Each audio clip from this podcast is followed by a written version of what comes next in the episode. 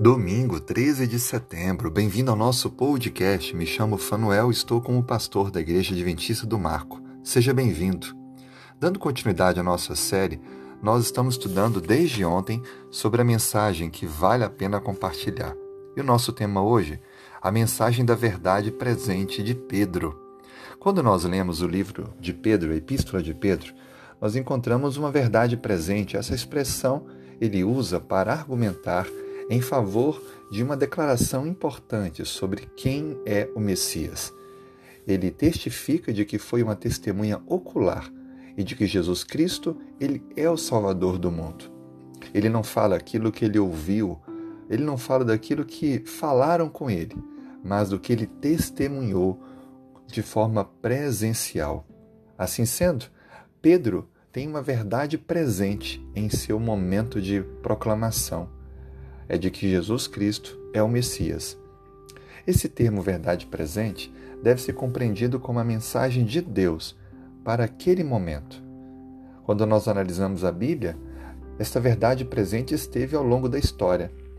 Na época do dilúvio, a verdade presente foi proclamada por Noé, de que o juízo de Deus viria sobre a terra. No Egito, a verdade presente foi proclamada a Faraó, e José foi, foi usado por Deus para preparar o povo para a fome que viria.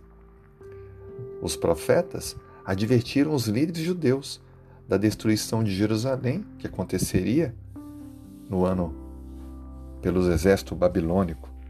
E a mensagem de arrependimento de João preparou as pessoas para que Cristo pudesse vir e oferecesse pela humanidade. A verdade presente é aquilo que aquela geração precisa para tomar sua decisão ao lado de Cristo. Assim, tem também uma verdade presente aonde você está. Uma mensagem que precisa ser proclamada, vivida, partilhada com as pessoas ao seu redor. Ore por isso e esteja preparado a partilhar a verdade presente. E lembre, o centro da mensagem é Cristo, o Salvador. Que Deus o abençoe. Tenha um excelente dia.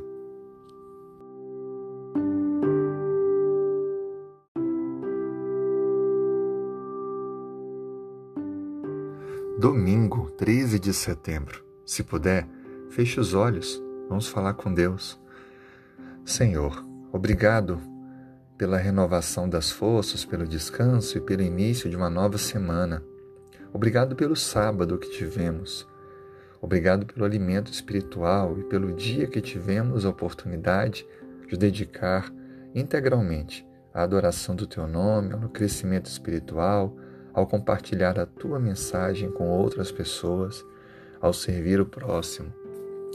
Nesse dia, nós te pedimos que nos dê forças para a nossa caminhada, a organização de, de coisas que precisamos ao longo da semana, o nosso planejamento Abençoe nossa família, o nosso lar.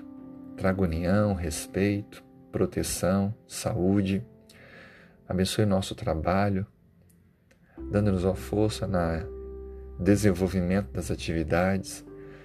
Abençoe as pessoas da nossa família e conhecidos que ainda não tomaram a decisão espiritual de servir ao Senhor, que possam ser alcançados pela tua graça e possam assim entregar-se a ti. Abençoe aquelas pessoas que conhecemos que estão doentes, para que elas sejam restauradas. E junto com a restauração física, que o Senhor possa fazer também, quando necessário, a cura espiritual, trazendo a salvação, o perdão. Sabemos, ó Pai, que para cada momento há uma mensagem importante a ser enfatizada. E é por isso que te pedimos que o Senhor nos use como instrumentos, para que possamos estar preparados para proclamar essa mensagem. Perdoe nossos pecados, transforme a nossa vida. Obrigado pela maravilhosa pessoa de Jesus Cristo, nosso Salvador. E é em nome dele que oramos. Amém.